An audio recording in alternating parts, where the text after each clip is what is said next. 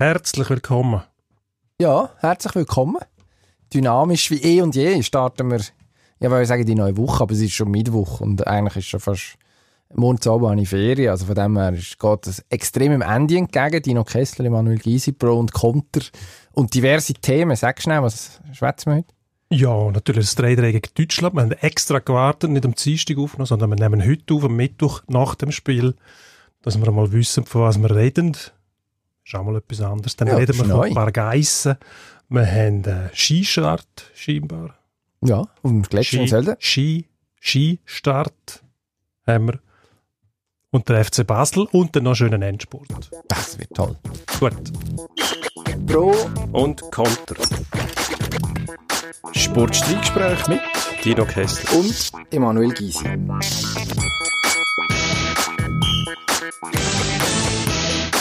Also 3-3 Ja, Nations League, die Schweizer Fußballnazi gegen Deutschland. In Deutschland. in Köln, ein 3-3. Ja, und jetzt, wie war es? Gewesen? Schwierig. Man hat 2-0 geführt, man hat 3-2 geführt, am Schluss hat man 3-3 gespielt, hat den grossen Favorit an Rand von der Niederlage gebracht. Das darf man, glaube ich, sagen. Gleichzeitig hat man jetzt das fünfte Spiel nacheinander nicht gewonnen. Und ich frage dich, was nehmen wir jetzt mit aus all dem? Ja, in erster Linie mal, dass es ein unterhaltsames Spiel war, wo wirklich Spaß gemacht hat zum Zuschauen. Dass man nicht gewonnen hat, ja, stört mich jetzt ehrlich gesagt weniger. Wieso? Es war immerhin Deutschland, gewesen, obwohl gut. die Deutschen im Moment recht angeschlagen sind. Wenn man sieht, was in der Verteidigung so alles nicht gelaufen ist.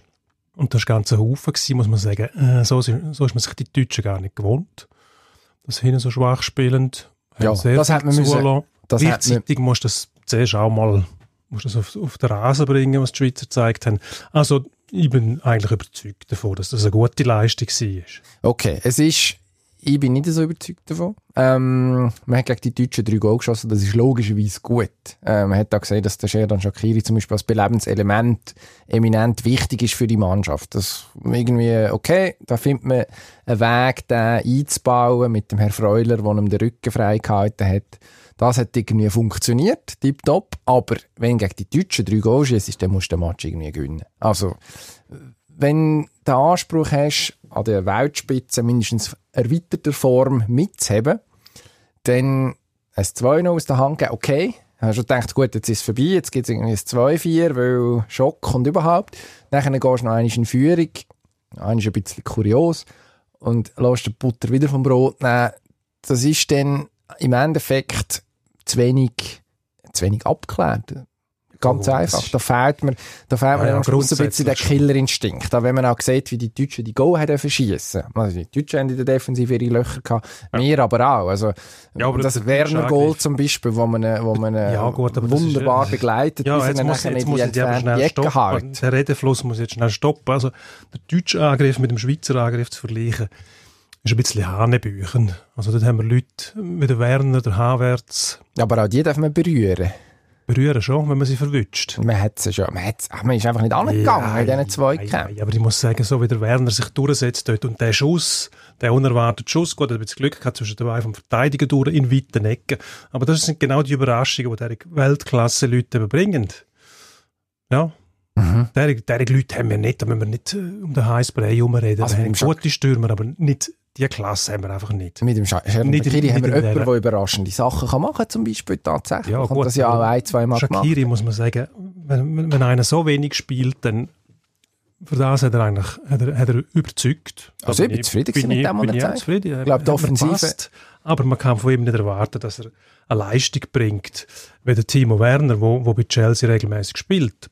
Geschenkt. Oder ähm, Kai Havertz, der bei Chelsea spielt.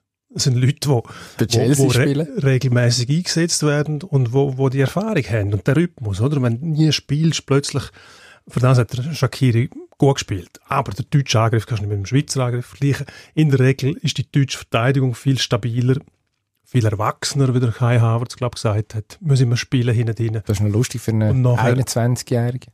Genau, und dann ist noch der Jo- Jogi Löw gekommen am Schluss, der Joachim, und hat gesagt, ähm, der Halbfinale sei das Minimalziel bei der nächsten EM. Gut. Das eine, hat mich, ist mal eine Ansage. das hat mich recht überrascht. Also im deutschen, im deutschen Spiel sieht man eigentlich schon, dass da etwas nicht mehr stimmt ähm, in der Chemie zwischen dem Löw und seiner Mannschaft. Ich glaube, da sind sich nicht alle einig, was genau gespielt werden soll. Er hat seine Taktik auch verändert ähm, vom, vom äh, Spiel, was sie vorher gegen die Türkei, glaube ich, hatten. Also am äh, Wochenende haben sie gegen, äh, gegen die Ukraine gespielt. Die Ukraine haben sie gespielt. Und Das war Am, am äh, Mittwoch meinte ich vorher gegen die Türkei. Genau. Ja. Also man hat, Irgendwo dort auf jeden Fall mit einer Dreierkette, nach einer Viererkette, dann hat es geheißen, wir brauchen mehr Leute im Mittelfeld, das hat er nachher gemacht. Da sind sie offensiv stärker geworden. Ich glaube, das rächt sich immer noch, was nach der WM gelaufen ist mit den Deutschen. Das ist noch nicht alles aufgearbeitet und darum auch noch nicht ganz aus dem Blickfeld von allen, glaube ich. aber das ist doch das beste Argument. Wenn du die Deutschen schlagen, wenn nicht in so einem Match? Und jetzt haben wir es zweimal gehabt. Ich glaube, das macht es nochmal ein bisschen bitterer. Also man hat es im Heimspiel hat man bis am Schluss können gewinnen. Dann hat am Schluss ein 1-1 rausgeschaut und man hat vor das Mikrofon können stehen und sagen, diesen Match hätte man können gewinnen. Schade eigentlich, aber wir sind zufrieden. Punkt gegen Deutschland ist gut. Und jetzt liegt man sogar vorne zweimal und bringt den Sack nicht zu. Und also, ich muss schon sagen, deutschen Angriff Qualität hin oder her, aber ja, so Qualität kannst du dann halt einfach noch besser ausspielen als deutsche Stürmer, wenn du den nötigen Platz, den nötigen Raum bekommst dazu. Und den haben sie jetzt in dem Match gestern, wenn wir am Mittwoch aufnehmen, Dienstagabend, einfach immer und immer wieder vorgefunden, wenn, die, wenn sie gekommen sind. Äh, Was mich, was mich aber interessant dünkt hat, tatsächlich ist, wie die Deutschen die Schweiz stark geredet haben. Das ist dann immer interessant. Ich scha schalte dann gerne mal zu der ARD über oder auch immer. Und nach Das heisst, über, ich schalte dort ein und schaue dort fertig. Zum Beispiel. Das ist Das ein auch Träger. hin Das und sind auch her. Fachleute, die dort... Hin und her. Aber dort hat, Nein, nein. Dort hat äh, ich schon. Ich bin ja ein Mann, der sich sämtliche Blickwinkel äh, dann gerne vornimmt in so einem Fall. Aber dort ist, Mhm. also es ist auffällig gewesen, dass immer und immer wieder betont worden ist, dass die Schweiz der stärkste von diesen drei Gegnern war. Also die Türkei, Ukraine und jetzt eben die Schweiz, wo die Deutschen dagegen gespielt haben innerhalb der letzten sieben Tage. Und das ist eine vernünftige Leistung gewesen. Also da hat man dann schon, muss man sagen, die Ansprüche an eine deutsche Nationalmannschaft sind schon auch mal anders gewesen. Ja gut, Und- aber das sind zum Teil Durchhalteparolen, muss man sagen. Ja, aber der Bastian Und- Schweinsteiger äh, mu- hat, hat ja. nichts zu verlieren. Wenn er als Experte dort ist, dann muss keine Der hat, Durchhalteparole wahrscheinlich, ausgeben. der hat wahrscheinlich auch den Durchblick im Gegensatz zu uns zwei. Das ist wahrscheinlich Der kann etwas, das, was man kann kann sagen. das beurteilen, aber vielleicht gehört auch ein bisschen, ein bisschen äh, wie sagt man dem, Ich weiß es nicht. Kommt darauf an, was bisschen, du ein sagen. bisschen guter Wille für die Mannschaft gehört dort dazu, dass man sie nicht will verstampfen die ganze Zeit. Er hat seine Kritik eigentlich dezidiert, aber sehr zurückhaltend geäußert. Nicht ähm, so wie es andere machen mit dem Dampfhammer, sondern Kritik dort abgebracht, wo sie abgebracht ist. Und so hat er relativ nüchtern analysiert. Der Kimmich hat auch gesagt, dass er mit Abstand der beste Gegner war aus dieser Gruppe. Das erstaunt mich ein bisschen, dass die Deutschen das sagen. Das war wahrscheinlich auch die Wahrnehmung gewesen, gerade nach dem 3-3, wo sie selber nicht, eben, vor allem in der Defensive nicht optimal auftreten sind. Ähm, wenn das so wäre, dann müsste ja die Schweiz eigentlich leichtes Spiel haben gegen die Ukraine zum Beispiel. Haben wir nicht gehabt, aber im Haben wir nicht ersten gehabt. Match. Aber nicht Gegen kann. Das ist auch nicht. das ist ein bisschen meine Theorie vielleicht, dass die Mannschaft dann gut ist, wenn sie nicht unbedingt muss gewinnen gegen Gegner, die einigermaßen auf Augenhöhe sein sollten, wie die Ukraine, wo man sagt, da muss ein Sieg her, dass dann einfach der Druck zu hoch ist. Gegen die Deutschen muss kein Sieg her, da ist so eine Überraschung, da fällt es einem ein bisschen leichter. Und das hat mich dunkel gestern auch die Spielweise ist ein bisschen anders gewesen. Man hat wirklich gesehen, die haben sich, die haben sich etwas getraut, die sind nicht zurückhaltend gewesen. Da ist man mit Esprit und Enthusiasmus in die Angriffe hinein, was man in Spielen wie zum Beispiel das berühmte Achtelfinalspiel gegen Schweden total vermisst hat. Wenn man so auftreten wäre wie gegen die Deutschen gestern, ich glaube, dann hätte man den Match klar gewonnen. Das ist ein bisschen das, was mir fehlt dann. Gegen einen Favoriten so zu spielen in einer Nations League Partie ist natürlich einfacher als bei einer WM im Achtelfinale. Was jetzt kommt aber, man muss irgendwann einmal gewinnen, wenn man das nächste Mal in der Nations League wieder gegen Gegner von diesem Kaliber will spielen Also es geht jetzt gegen Abstieg. Ähm, das ist ein neues Gefühl. Das letzte, das letzte Mal sind wir ganz vorne dabei gewesen als Schweiz. Jetzt zwei Matches gegen die Ukraine und Spanien, wo man eigentlich beide muss gewinnen muss. Lässt sich der Abstieg noch vermeiden? Ja, ich glaube, unser Kollege Alain Kuhns aus dem Fußballrösser hat das schon ausgerechnet, und zwar Hinterschi und Fürschi, wie man so schön sagt, mit allen möglichen, möglichen Varianten. Ich weiß jetzt das nicht, wahrscheinlich muss man einfach zweimal gewinnen. Oder Das hilft sicher. Dann hat man es sicher, es sind zwei Heimspiele, ich glaube, das ist auch möglich. Ich glaube, die Spanier sind auch nicht, oder nicht mehr eine Übermannschaft, die äh, unwiderstehlich. ist. Die Ukraine haben wir gesehen, gegen Spanien daheim haben sie zum Teil raffinierte Spielzeuge drauf gehabt. Aber sie sind hinten drinnen eben auch nicht unverwundbar. Darum denke ich mal, man muss hoffen, dass im zweiten Spiel gegen die Ukraine noch etwas geht und um etwas geht, dass man dort noch die Möglichkeit hat, mit einem Sieg eben den Liga halt zu schaffen. Eigentlich ist es ein sehr, sehr guter Test. Man hat jetzt Druck, also richtig. Bis jetzt hat man immer können sagen, ja, es ist dann am Schluss ist es ein gl- glorifiziertes Testspiel, die Nations League. Wobei ich finde, man merkt tatsächlich einen Unterschied, zum Beispiel zu einem Match wie gegen Kroatien. Ähm, in der Herangehensweise auf dem Platz irgendwo. Es hat eine andere Ausstrahlung, der, der, der ganze Anlass. Und selbst wenn man absteigt, ganz ehrlich, vielleicht ist das auch nicht schlecht. Nachher können eine, Stufe tiefer oder eine halbe Stufe tiefer eben gerade das Spiel gegen, gegen schwächere Gegner vielleicht auch noch mal ein bisschen schärfen. Das kommt jetzt dann sowieso, wenn man nämlich die Quali wieder muss spielen Die WM-Quali, wo ja dann nicht nur eine Mannschaft auf Augenhöhe kommen, sondern die Andorras von dieser Fußballwelt gefühlt, äh, wo man dann auch irgendwie muss bespielen. Also es, ich glaube, gerade eine Nation wie der Schweiz schadet es gar nicht, wenn man irgendwo pendelt zwischen diesen verschiedenen Stärkeklassen. Luxemburg könnte auch wieder dabei sein. Luxemburg, ganz ein gefährlicher Gegner. Ganz ein gefährlicher Gegner. Haben wir schon mal erlebt, oder? Ja, Dass Luxemburg sehr, es sehr soll- gefährlich ist. Es soll einen aargauisch-österreichischen Nationaltrainer geben, die heute noch Albträume haben vor, vor Luxemburg. Ja, aber äh, du, so hat jeder sein Debakel schon erlebt. Reden wir über die ganz Grossen, oder? Oder hast du noch etwas zu sagen zum Fußball? Nein. Also, es ist ja so. Am Wochenende, French Open Final, der Rafael Nadal hat sich dafür entschlossen, den Herrn Djokovic zu überfahren in drei Sätzen. Ich glaube, das kann man so zusammenfassen. Ähm, zieht jetzt mit dem Roger Federer gleich, beide haben 20 Grand Slam-Titel. Und gleichzeitig, mehr oder weniger gleichzeitig, der Lewis Hamilton auf dem Nürburgring, sehr schönes Rennen gewesen, auf einer sehr schönen alten Strecke, mit dem Schumi gleichgezogen 91 Sieg. Und wir fragen uns jetzt, wer ist jetzt der Größte? Das ist eigentlich immer der Muhammad Ali. Es interessiert, es ist völlig, es ist völlig wurscht, was die heutzutage machen. Der Größte, was sportliche Leistung, gesellschaftliche Bedeutung, Ausstrahlung, so Transformation von seiner eigenen Sportart betreffend angeht. Also da muss sehr viel passieren, bis einer kommt, der noch grösser ist. Da kannst du auch mit den Pelés und Maradonas von dieser Welt einpacken. Der grösste ever, Muhammad Ali, ja, keine Diskussion. Jetzt weiss ich nicht, in der er hat's Gegenwart. Er hat es ja selber schon behauptet. Und Er zwar hat es gewusst. in der Gegenwart schon. Genau. Nicht, das hat man nicht erst nachher festgestellt, sondern er hat es schon gesagt, wo es so war. Er hat recht behalten. Er hat recht behalten. Und man muss, es war tatsächlich auch einer der, also für einen Boxer nicht selbstverständlich gegen die Besten geboxt hat, im Normalfall, mehr als einisch, sie regelmässig geschlagen hat. Tatsächlich auch ein paar Niederlagen eingeschlagen, äh, eingefangen, es vorhin extra nochmal nachgeschaut, fünfmal äh, tatsächlich verloren. Das gehört auch dazu. Das ist tatsächlich auch okay, einmal, Ja, gut, einmal eine auch- Niederlage einzufahren. Vor allem in seinem Fall, der ist noch mit einem Berufsverbot beleidigt worden, weil er sich geweigert hat, ähm, Im Vietnamkrieg kämpfen. zu ziehen, weil er gesagt hat, die mehr oder weniger, wie soll ich jetzt dem sagen, dass es politisch korrekt ist. Es hat ihn noch nie Die- ein Vietcong ja. rassistisch beleidigt. genau.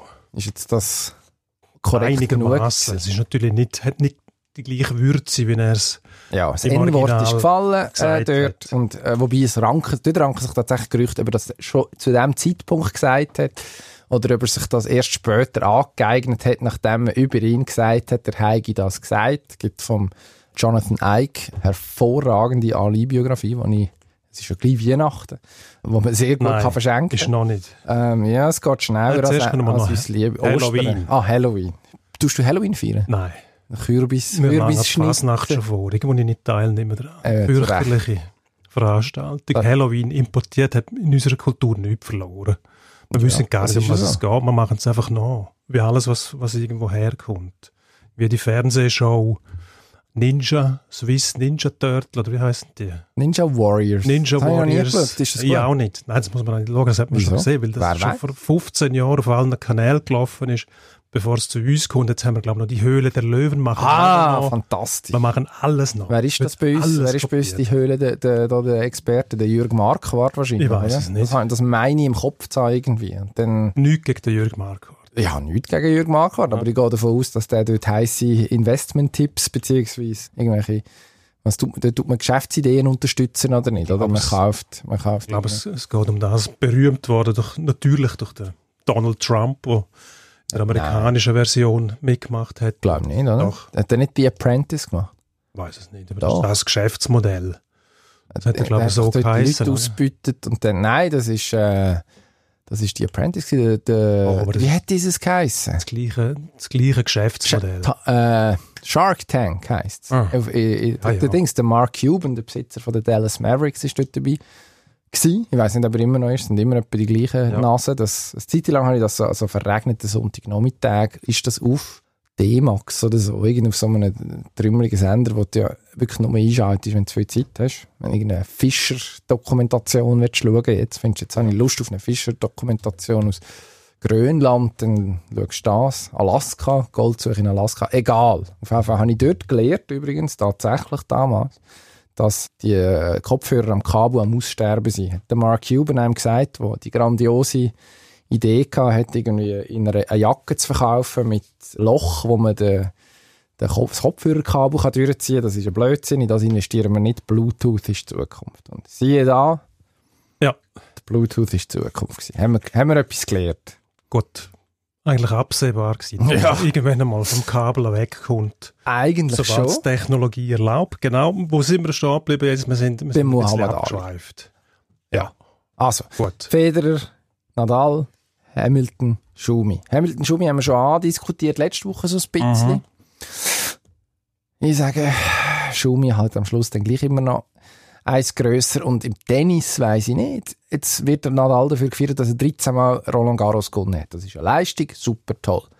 Bedeutet aber auch, er hat seine anderen Grand Slam-Titel, das sind dann noch was? Sieben an der Zahl. Ja, so viele andere hat er dann gar nicht mehr gehabt. Nach Also er ist sehr einseitig talentiert. Aha, das ist jetzt wieder typisch Schweizer Blickwinkel. Nein, das ist Man einfach sucht eine realistische beim, Sicht. sucht beim Ding. Nadal äh, das Haar in der Suppe. Natürlich, mir ist es eigentlich völlig gleich. Da kann jeder entscheiden, wenn er will. Es gibt auch nicht der allergrößte, außer natürlich Muhammad Ali. Aber nachher zu diskutieren, wer ist es jetzt von denen, oder bei den, bei den Football-Quarterbacks von mir aus kann man sich für einen entscheiden. Jeder hat irgendwie Recht und jeder hat irgendwie auch nicht Recht. Je nachdem, was er will. Ich sage beim Nadal einfach, für mich ist Paris das Nummer 4 von diesen Grand Slams, weil Sand erstens, zweitens Frankreich. Also alles andere ist, ist irgendwie besser. Finde ich interessanter. Australien sowieso etwas Besonderes. New York sowieso. Und dann Nummer eins ist Wimbledon. Also in dem Sandkasten dort ein bisschen. Ja, ich finde das, das Tennis auf dem, auf dem Sand. Siehst da sind wir uns ja gleich nicht, einig. nicht so wahnsinnig spannend. Das geht auch nicht so schnell. Es ist weniger dynamisch. Es gibt, es gibt weniger, glaube ich, Netzangriffe auch dort. Man wird mehr von der Grundlinie ausspielen. Man hätte jetzt ein bisschen mehr gehabt, weil die Bau langsamer war. Das hat man Ja. das Gefühl gehabt, okay, das wird dem Nadal zum Verhängnis womöglich. So kann man sich vertun. Ja, ich muss sagen, der grösste Tennisspieler für mich ist äh, John McEnroe. Wieso? Aber das ist eine rein subjektive Ansicht, weil der am meisten unterhalten hat. Der hat auch mal über die Stränge geschlagen, der hat sich mit Schiedsrichter angelegt, der hat äh, täubelt und gemacht. Da kann man sagen, das ist unanständig, bla bla bla. Für mich ist es Unterhaltung. Wenn ich Tennis schauen muss, dann muss etwas gehen. Einfach nur das Spiel selber finde ich, mm, finde ich schon bemühend, wenn man da über, über längere Zeit muss zuschauen. Ich meine, eines von den ersten Tennis-Matches, die ich gesehen habe, war in Wimbledon zwischen dem Björn Borg und dem John McEnroe. Legendärspiel. Klingt noch nach einem guten ersten Wahnsinnig Spiel. Eindruck gemacht. Aber ich bin nachher enttäuscht worden, als ich selber angefangen habe, Tennis zu spielen als, als kleiner Bub, wo ich müssen auf Sand spielen musste. dachte, das ist gar nicht das Gleiche. Also erstens mal, klar kann man es nicht, aber auf dem Sand rumrutschen, hm, nicht so interessant. Hm. Darum, Nadal eher, eher nicht, dann sehe ich eher den Federer weiter vorne, aber ist für mich auch nicht der größte. Für mich ist John McEnroe mit Abstand der interessanteste, beste Tennisspieler mit der grössten Ausstrahlung. Und außerdem habe ich den während Olympia 2012 direkt vor mir gehabt, wo nämlich das Streamteam gespielt hat, hat er für NBC kommentiert und ist etwa fünf Meter unter mir gehockt in einem schwarzen Jeansanzug und das hat mir nochmal Eindruck gemacht. Der Jeansanzug oder was ist das? Beides. Canadian Tuxedo. Nein, das ist ohne Canadian Tuxedo. ist Jeans, Jeanshemli, Jeansjacke. Ja. So weit ist es nicht, so weit ist Nein, nicht das gegangen. ist, äh, ist auch ein New Yorker nicht ist Kanadier. relativ dezent gewesen. Schwarze Jeans, wie gesagt. Ja. T-Shirt, weiß, gut ausgesehen und ähm, wirklich vergnüglicher Typ. Hm. Hm. Nein, ich würde sagen, Also wenn wir bei Muhammad Ali anknüpfen wenn es darum geht, auch irgendwie um Ausstrahlung am Arbeitsplatz, beim Herr Ali auf dem, im, im Ring, bei, bei den Tennisspielern auf dem Platz, dann müssen wir am Schluss landen wir halt gleich wieder beim Federer, wo natürlich kannst du sagen, du hast Schläge, ich habe den Boris Becker gesehen, der in England äh, irgendwie die Schläge auseinandergenommen hat von Federer Nadal und irgendwie analysiert hat, wer die besser vor, wer, die, wer die besser Backhand. Am Schluss ist ja die Frage, wie setzt sich das zusammen, wie sieht das aus? Und beim Roger Federer hat das am Schluss sogar heute noch in dem mittlerweile für einen Sportler äh, höheren Alter von 39 Jahren irgendwie eine Anmut tatsächlich. Es sieht einfach aus, es sieht leicht aus, obwohl es das Gegenteil ist davon. Und ich finde das, äh, gerade wenn, ja, man, wenn man nachher anfängt, anfängt Zahlen, anfängt Zahlen vergleichen, ja, dann muss man sagen, es gibt dann eben doch noch ein bisschen mehr, es gibt irgendwie noch Ja, Nuancen. das ist die Ausstrahlung, aber du redest jetzt vom Stil. Mhm. Wenn der Roger Federer spielt Tennis wie ein Fisch im Wasser schwimmt, nämlich völlig ohne Effort. Also eben nie also, etwas anderes gemacht. Genau. Das finde ich auch, sieht geschmeidig aus, aber die Unterhaltung ist beim Federer natürlich die halten sich in engen Grenzen. Also, sehe ich nicht so. Weil ja, in jedem ist, Moment darum, alles darum, möglich darum ist. Darum sage ich ja, es ist Ansichtssache. Gut, kann also jeder, jeder, für sich entscheiden von mir aus. Im Endeffekt einigen wir uns. Im Endeffekt lässt sich das eh nicht quantifizieren. In dem Fall, weil alle gleich viel gewonnen haben, da müssen wir noch ein bisschen warten. Der Hamilton wird den Schuhmacher noch überholen, dann Nadal vielleicht der Federer und dann beschränken wir uns auf Zahlen. Weiß ich nicht. Aber eins ist sicher, Muhammad Ali war der Größte. Da können wir uns darauf einigen. Und was also, auch sicher ist, dass an dem Wochenende die Skisaison anfängt, ja. was mich wahnsinnig erstaunt hat, muss ich ehrlich sagen. das ist mit Schreck dass man, dass man auf dem Rettenferner, also wir Schweizer sagen dem Gletscher. Rettenbach-Gletscher. Immer noch Rettenbach-Ferner, nicht Rettenferner, Rettenbach-Ferner heisst der. In Sölden immer noch Skifahren um die Zeit. Es hat noch Eis offensichtlich. Es hat noch. Das ist gut. Das nützen wir aus, solange noch Jahr, es hat, solange es hat. Und das nützen wir aus. Also, gut, die danach gibt es wieder, wieder, zwei, drei Monate Pause, bis, bis äh, die Weltcup-Saison richtig anfängt, oder?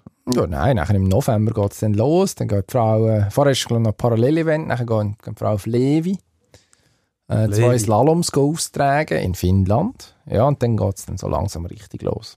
Es ist so ein bisschen ein Auftakt, den man jetzt hat, so einen, äh, so einen halben, so einen halben Takt, der jetzt da mal gespielt wird und dann geht es dann, geht's dann richtig los. Aber was ich jetzt wissen will, wenn wir auf die ganze Saison schauen, auf die ganze Skisaison, wer freuen wir uns, wer überrascht uns, wer prägt die Saison, wer überzeugt tatsächlich? Ah, wie kommst du auf die Idee, dass ich das wissen sollte? Du bist ein Universalgenie. Ich schaue bei Skirennen weg. Das tut mir leid. Dann liest vielleicht irgendwie zum Beispiel, ja. was unsere Kollegen Marcel W. Perren und Matthias Germann schreiben, die sich das ganze Jahr mit, äh, mit dem Skisport beschäftigen. Da bin ich ab Feuz. Da kennst du. Firmin Zurbrück nicht aufgehört. Das ist mir Das kann ich sagen. Und damit hat man gemeint, seine Kessel-Scheissungen aus dem Weltcup raus. Jetzt hat aber, ist das, es gibt den Cedric Noger. Und das ist offenbar der erste Schweizer seit dem Pirmin, der wieder mit Kästlerski Weltcup fährt. Aha. Fun Fact am Rand. Pirmin, lohnt Pirmin sich das für die paar Monate aus noch fahren? Und nachher? Ist für immer fertig, oh, oder was? Nein, irgendwann gibt es keinen Schnee mehr, Aha, die Gletscher werden gesperrt. Weiss man besinnt sich eines Besseren und verzichtet darauf. Tut man dann wahrscheinlich endgültig komplett künstlich beschneien. Aber ich finde, Kästler können wir jetzt eigentlich ein paar Ski schicken dafür, dass ich die da so schamlos so schamlos erwähnt habe. Der Feuz fährt noch, ja. Ist ja ein sehr der Sympathieträger. Ja. Kann man sagen. sagen. Bewährt. Auf wer ich mich besonders freue, ist der Marco Odermatt. Letzte Saison schon angedeutet, was er kann. Ähm, Innerschweizer Junge, sehr, ja, ich würde mal sagen, unerschrocken an die ganze Geschichte angegangen. Also das hat mich vor allem beeindruckt. Man hat irgendwie gesehen, dass da etwas kommt und dann hat er einfach geliefert und geliefert und gemacht und da. Ähm, und von dem erwarte ich der Winter schon noch eine Steigerung, schon noch eine mehr. Der ist im richtigen Alter, der kommt eigentlich jetzt, also der müsste jetzt mit, was ist er, irgendwie 23 meinte, müsste jetzt eigentlich, wenn er in Schwung kommt, tatsächlich nur besser und besser werden, was für uns Schweizer sehr, sehr gute Nachrichten sind. Kompletter Fahrer, Ski, ein Super-G, Abfahrt, ein bisschen Riesenslalom. Ja gut, das nützt uns wahrscheinlich nicht viel, weil der Herr Schröcksnadel der Chef von den Österreicher schon gesagt hat, dass man wieder vorne hat, Nase. Der Herr Schröcksnadel hat auch behauptet, man habe einen Impfstoff gegen Corona Anfangs Winter. Also im Herrn Schröcksnadel seine, seine, seine Prophezeiungen machen wir nicht so Sorgen. Also wenn ist Anfangs Winter? Das kommt Wahrscheinlich 21. Dezember. Ja. Aber es wird sich ankündigen. Ich glaube, es gibt keinen Experten weltweit, der sagt, am 21. Dezember haben wir einen Impfstoff. Man redet von nächstem Frühling, oder? Gut, vielleicht weiss der mehr als du. Ich hoffe es, ehrlich gesagt, ja. Aber bis dann schmunzle ich drüber, bis das bestätigt ist. Ja. Ja, finde ich Also glauben wir dem nicht, dass die Österreicher das Jahr zurückschlagen. Ja, sie werden es probieren. Bist du überzeugt davon, dass sie es probieren wollen? Es tönt jetzt so Jetzt wie lehne ich mich aus dem die Fenster. Basler Fußballer, die einmal in der Champions League gesagt haben, den Match wollen wir gewinnen. Mhm. Und wir sind alle wahnsinnig überrascht gewesen, dass sie das gesagt haben. Ja, Also, also ich so. nehme auch an, dass die Österreicher vorhaben, wieder dort herzukommen, wo sie vorher sind. Das ist so ein bisschen, liegt das so ein bisschen im Charakter Muss vom man Sport, sagen, ja. dass man gewinnen will. Ja, Ohne, dass man das explizit muss ansprechen in der Regel. Und wenn man es muss Gut, betonen, meistens. dann ist einem vielleicht langweilig oder man weiß nicht genau, um was es geht. Oder man ist gefragt worden. Ja, Was we- weiter Also, eigentlich gewinnen? Ja, doch. nein, diese Frage habe ich jetzt eigentlich noch nie gehört. Ehrlich gesagt, wenn der gewinnen, das wäre man sagt nicht, dann, man, man geht auch nicht zum Gewinnen, wenn man irgendetwas nicht gerade der gefragt wird. Vorteil von dem, der fragt, wenn er das fragen würde. Weiter gewinnen. Ja, eigentlich müssen wir das mal fragen. Wenn der Wieso nicht? Ja. Geht er zum gewinnen? Oder wa- was ist das Ziel? Man geht hin, go gewinnen. Ich glaube schon. Doch, das, wird, das, das hört man dann so. Es ist Es, sicher es nicht, werden genug blöde es Fragen gestellt, Etwa- die dann noch blödere Antworten ergeben, eben wie zum Beispiel nach dem Hockey-Match hört man das viel. Sind ihr zufrieden? Dann kommt es darauf an, hat man gewonnen oder nicht. Wenn man gewonnen hat, ist man tatsächlich zufrieden. Und wenn man nicht gewonnen hat, ist man eher weniger zufrieden. gut, Ganz lustig sind die, die ein paar Goal schiessen und dann gefragt werden, wie sie sich fühlen. Und dann kommt die überraschende Antwort, natürlich gut fühle mich, nachdem ich einen Hattrick gemacht habe. Und dann kommt es darauf an, ob die Mannschaft auch noch gewonnen hat oder nicht. Und wenn die Mannschaft gewonnen hat, dann sagt er, schön pflichtbewusst, aber natürlich freut es mich noch mehr, dass wir auch noch gewonnen haben. Und wenn sie nicht gewonnen haben, sagt er, aber noch mehr hätte ich mich gefreut, wenn wir auch noch gewonnen Ja. hätten. Also, das ist ein bisschen eine Veralberung, auch vom, vom Zuseher und vom Zuhörer dann mittlerweile. Weil mittlerweile wird einfach nicht mehr viel gesagt und die Fragen sind ja nicht mehr so raffiniert, wie es früher mal gewesen sind. Also am, am armen Sportler bleibt fast nichts anderes übrig, als sich mit, mit irgendwelchen Phrasen aus der Patsche zu helfen. Dann. ja, nein, er hat ja wahnsinnig viele Möglichkeiten, irgendetwas zu sagen. Er, äh, Auf eine Frage wie, sind Sie zufrieden, dass Sie gewonnen haben? Ja, da könnte man zum Beispiel sagen, mit dem bin ich schon zufrieden, aber und dann zum Beispiel etwas zu der aktuellen Lage im Mittleren Osten sagen oder irgendwie so etwas. Also das, wieso eigentlich nicht? Aber die Frage, sind Sie, sind höchstwahrscheinlich, die Frage, äh, sind Sie zufrieden, dass Sie gewonnen haben, weiß nicht, ob die so häufig tatsächlich gestellt wird. Aber Doch, eher die so, hört man schon. regelmäßig. Ist Sind so zufrieden? Gelegenheit. Die wissen dann vielleicht gar nicht, was Ja, gut, tatsächlich passiert ist. Und dann fragt man einfach irgendetwas, statt dass man gar nichts fragt. Weil das wäre mal, das wäre mal Novität. einfach das Mikrofon herheben. Statt Reflex Keine Frage nach nach Nein, einfach gar nicht herstehen. Weil das ist ja, wenn du mal schaust, all die Spiele, die es gibt, es wird, nach jedem Spiel wird irgendjemand befragt. Mhm. Obwohl es vielleicht Spiele gibt, wo man gar nichts fragen muss, Mhm. weil es auch gar keine Antworten gibt. Gute Da Einwand. könnte man sagen, heute gehen wir mal nicht ein Interview machen, weil es lohnt sich nicht. Und wenn etwas passiert, das ist jetzt lustig, wenn tatsächlich etwas passiert, dann kommen die Leute, die könnten eine Antwort liefern, die kommen dann gar nicht. Das finde ich auch noch recht lustig. Was, Sie kommen nicht? Die stehen dann nicht zur Verfügung, Aha. weil man die dann eben schützen will, weil man weiss, die, die zum Interview gehen, die sagen eh nichts und wenn es etwas zu sagen gibt, dann Gut, schützen sie vor sich selber, dass sie nicht irgendein Seich erzählen. Das ist natürlich Buschliga, wenn wir ja, ehrlich nein, sind. gut. Also- der, du musst nicht weiter suchen. Also die National League ist in dem Fall auch Buschliga. Ja, sage ich. Weil Freiburg zum Beispiel, die bestimmen ja schon vor dem Spiel, wer nach dem Ich Spiel weiss. darf antworten. Ich weiss ja, für unsere Freunde ist, äh, von, von MySports dürfen ja manchmal arbeiten. Und äh, hat dort, ich glaube, der letzte Match von Freiburg in der Quali Geisterspiel, wo das Maskottli übrigens irgendwie 10 Minuten lang im leeren Stadion auf dem Eis rumgefahren ist und trommelt hat. Völlig sinnlos. Hat niemand gegeben zum betrommeln. Aber das nur am Rand. Und dann haben wir gesagt, ja, wir müssen dann nach dem Match mit jemandem schwätzen, wo, äh, wo etwas sagt zum, zum dann feststehenden Playoff-Gegner. Da hat man noch daran geglaubt, dass man Playoff spielen kann. Und dann war ein bisschen die Frage, ja, wer könnte es sein? Es müsste ein deutschsprachiger Spieler sein, damit man das nicht muss übersetzen muss. Ich gesagt, ja, der Berra wäre gut, oder? Und dann hat man einem veran wirklich verständnislos sagen und gesagt, Berra, keine Chance. Unmöglich. Können wir nicht liefern. Gar nicht.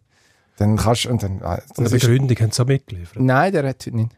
Ah, da, eben, das, ah, das, ist macht man was in ich Freiburg meine. sehr die, gern. Die Beispiel. schon vorher. Das Das die, die absurde. Situation entstanden, entstanden, wo der Brodin, glaube drei Goal geschossen hat im Match.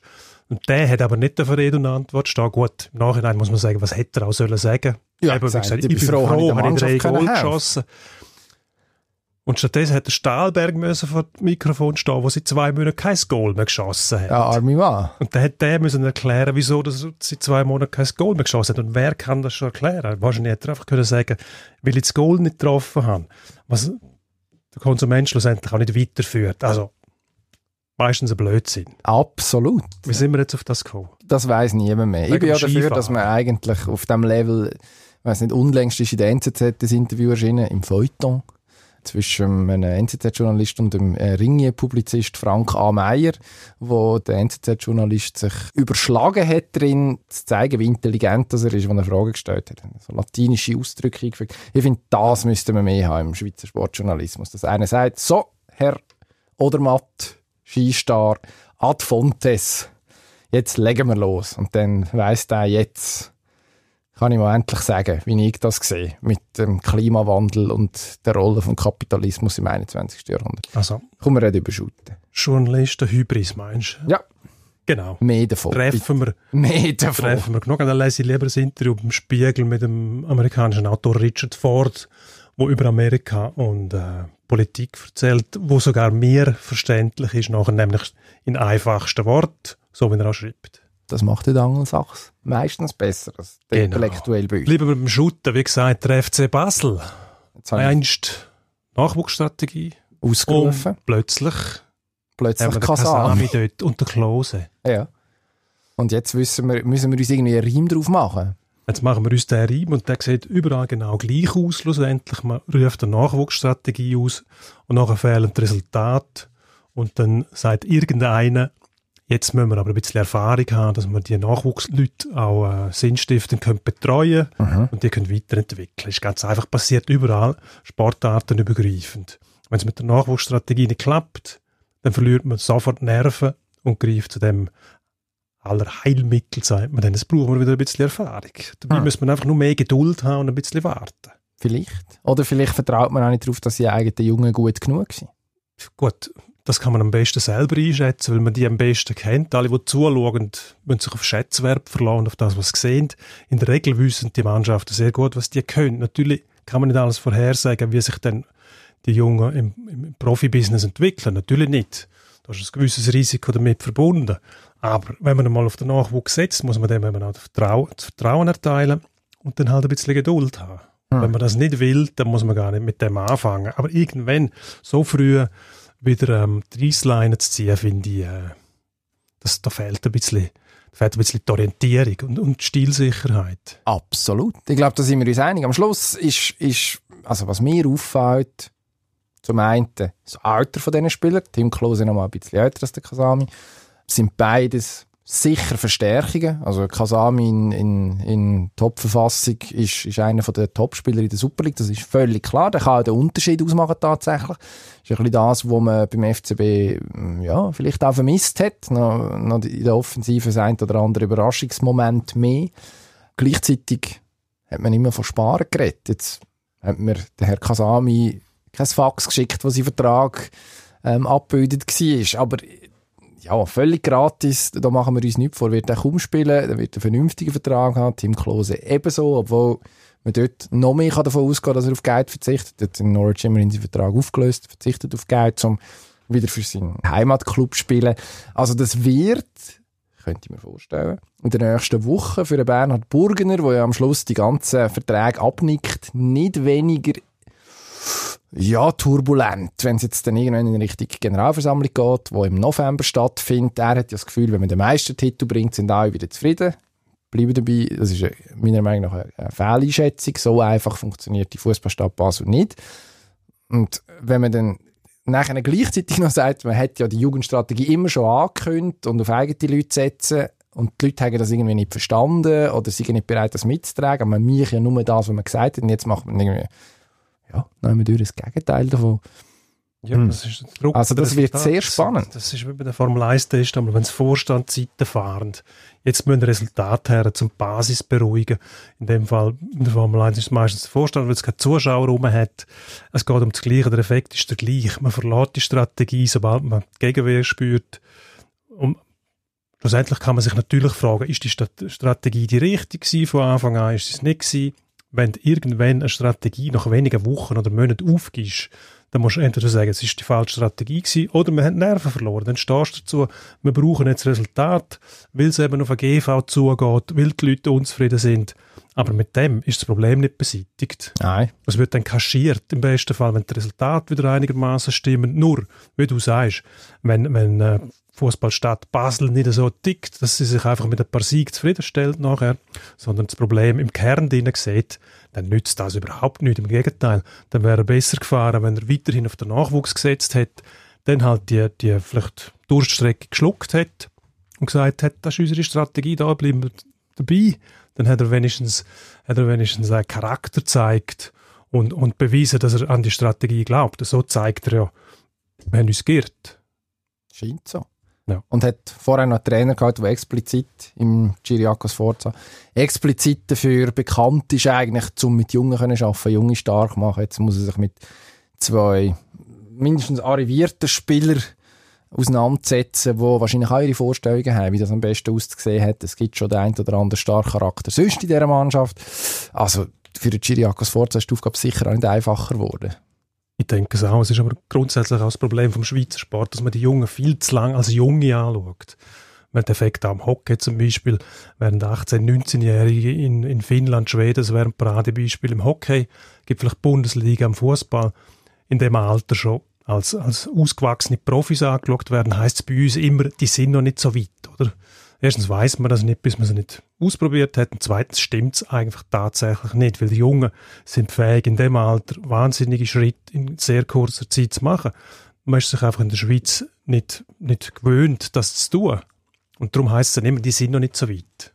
Aber ich glaube, auf den Nachwuchs zu vertrauen, natürlich braucht es ein paar Routiniers, die die auch führen können. Man lässt ja nicht nur 18-Jährige laufen, sondern man baut den Nachwuchs sinnstiftend ein mit einer guten Balance in der Mannschaft und dann kann es auch funktionieren. Aber es braucht Geduld und man muss dann auch Vertrauen geben. Denke ich. Gut. Vertrauen. Tu nicht drauf, dass genau. uns jetzt auch wieder etwas Schlaues einfällt beim letzten Thema, wo wir ein da bisschen ausführlicher besprechen. Es geht um Eishockey und es geht um Corona. Covid-19 tut das Schweizer Eishockey heimsuchen. Fribourg-Gotteron am Mittwoch bekannt wurde, vier Corona-Fälle. HC Lugano eine, die ersten Spiele, die jetzt verschoben werden. Wir gehen jetzt nicht im Detail darauf ein, weil bis der Podcast rauskommt, womöglich alles schon wieder völlig anders ist. Panik? Nein. Sondern? Ja gut, das war ja zu erwarten. Gewesen. Man hat dementsprechende Pläne aufgestellt, man hat ähm, Szenarien vorzeichnet, was zu geschehen hat, wenn der Fall eintrifft. Und ich glaube, wirklich überrascht ist man nicht, wenn man 2800 Fälle hat, wenn man jetzt heute Stand Dienstag Mitteil kriegt vom BAG, dann äh, ist es logisch, dass die, die Hockeyspieler, die sich ja nicht in einer Blase befinden, eben auch können verwünscht werden. Man darf nicht vergessen, eben, so Sportgarderoben bilden meistens einen Querschnitt durch die Gesellschaft ab. Das hat dort drinnen auch Verschwörungstheoretiker, es hat Leute, die das Gefühl haben, die Erde sei eine Scheibe, es hat Leute, die das Gefühl haben, das Virus sei von irgendeinem östlichen Geheimdienst erfunden worden. Also lauter ganz komische Sachen. Lauter vernünftige Leute hat es nicht, aber viel vernünftige Leute nur was die in der Freizeit machen, wissen auch nicht alle. Also man kann denen den Ratschlag erteilen, eben nicht öfters in, in der Diskothek rumzuhängen oder wie man dem heutzutage sagt, Clubs oder sich halt ein bisschen im sozialen Bereich zurückzuhalten. Ganz lokal. Ja, vielleicht. Aber ob das dann alle machen, weiß man nicht. Es gibt Mannschaften, die sehr strenge Vorschriften haben und die versuchen aber auf humane Art und Weise am Mann zu bringen, dass die Spieler das eben auch kapieren und andere machen weniger. Nur, man muss sich auf den Einzel verlassen können und den Leuten vertrauen, ähm, auf die Vernunft der Leute setzen, das ist eigentlich nie eine gute Idee. Es wird ich glaube, es ist ein Vorgeschmack einfach auf das, was jetzt kommt die nächsten Monate. Ja. Es werden nicht die ersten, mal, es sind die ersten Verschiebungen. Nein, es ist nicht. Im Göpp haben wir auch schon Hockey-Match ja. verschoben. Es sind garantiert aber nicht die letzten Matchverschiebungen. Ähm, ich glaube, am Schluss heisst es flexibel bleiben und gescheit bleiben. Kein Seich machen und irgendwie die Saison anbekommen. Ich bin sehr gespannt. Ich weiß nicht, ob es jedem ähm, Spieler Schluss, bewusst ist, dass er an dem Arsch sagt, wo er drauf sitzt. Also jetzt muss es ihm bewusst sein. Ja, weil wenn die Saison abgesagt wird, die Clubs werden keine Saison mit Geisterspiel durchziehen, da bin ich überzeugt, weil das kostet nur und bringt keine Einnahmen, außer man vertraut auf Fernseheinnahmen allein, aber das lange wahrscheinlich auch nicht. Dort sehe ich nur Probleme auf die Mannschaft zukommen und auf die Liga. Also müssen sich die Spieler wahnsinnig Mühe geben. Sollten sie. Sollten sie unbedingt. Mühe geben wir uns auch da Woche für Woche. Drum, bevor wir zum Endspurt jetzt dann kommen die Hinweise. Abonniert uns doch auf Spotify, Apple Podcasts, Soundcloud, wo auch immer sonst. Und mehr davon gibt es jetzt gerade im Endspurt. Genau. Endspurt. Es ist ja so, in Spanien wird Handball gespielt und zwar mit Masken zwischen Ademar Leon und Ballonmano Sinfin. Die Spieler müssen Masken tragen und ich Ja. habe gestutzt. Ja, ich auch. Also das können, nur- das können nur Politiker entscheiden, so etwas, wo offensichtlich noch nie irgendwo auf einem Sportplatz gestanden sind und sich anstrengen haben müssen, zumal sicher nicht als Profi. Also das ist fertiger Blödsinn. Dann kann man es sicher vorher absagen. Talin Daniot ist schon wieder kaputt. Ja, schon wieder verletzt. Äh, unser Kollege Matthias Germann das gestern Nachmittag gemeldet. Als erstes vermutlich wieder das Kreuzband gerissen. Vierte, fünfte schwere Verletzung in vier Jahren habe ich gelesen. Karriereende, nein, hoffentlich nicht. Aber äh, es sieht Bitter, sehr, sehr bitter aus. Und äh, das Gute ist, sie ist erst 22. Das heisst, man hat da, sie hat Zeit zum Zurückkommen. Jetzt muss sie sich die tatsächlich nehmen. Ähm, der Eva Zog, Da haben wir darüber diskutiert, wild Fünf- diskutiert. 25 Geist gegen Rara und gewonnen im Göpp. Es soll Leute gegeben haben, die gesagt haben, nachher ein Hockey-Karma schlänge dazu. Ja. Das hat man am Wochenende wieder zweimal gewonnen. Ja, man hat gesehen, dass das genau der richtige Weg war, nämlich auch so das Göppspiel ernst zu nehmen und ähm, wirklich Gold schiessen, wenn es vor einem liegt. Gibt keinen anderen, gibt keinen anderen Weg, sage ich, sich zurückzuhalten. Das bringt meistens nichts. Am nächsten Wochenende boxt unser Lieblingsmann, der Herr Lomachenko, und zwar gegen Gegen Teofimo Lopez, ähm, Amerikaner, lateinamerikanischer Herkunft, wie der Name schon verratet. Ähm, ja, und ich freue mich wahnsinnig drauf. Wer gewinnt? grossartig. Lomachenko, immer dritte Säule auf Lomachenko, wenn, wenn der nicht gewinnt. Hat irgendeiner im Kampfrichter vermutlich gesagt, er soll jetzt hier ein krummes Ding drehen. Apropos Verschwörungstheorie und Aluhüte. Nein, aber der spektakulärste Boxer von unseren Tagen wieder im Ring, das ist die beste Nachricht von der Woche. Dann, apropos gute Nachricht, der FC St. Gallen spielt wieder am Sonntag, spielt gegen Luzern und die grosse Frage ist, nachdem man dreimal 1 noch gewonnen hat in diesen drei Matches, die es in der Super League bis jetzt gegeben hat, wie geht die Serie weiter? Sie geht weiter mit einem 1-0. Für? St. Gallen in Luzern. Okay, gut. Wir haben, wir haben unsere Glücksbett dabei, oder? Ja, absolut. Also- ich gehe davon aus. Ich habe äh, Ja. das Medical Bulletin noch nicht gecheckt. Vielleicht tut es noch immer weh beim Bett, keine Ahnung, vielleicht kratzt es oder drückt Ah, nein. oder irgendwie so. Das, das wissen wir nicht. Aber ich glaube, ja, jetzt kommen die St. Gauer ist richtig in Fahrt. Jetzt hat man im Stil von einer Spitzenmannschaft dreimal eins noch gewonnen.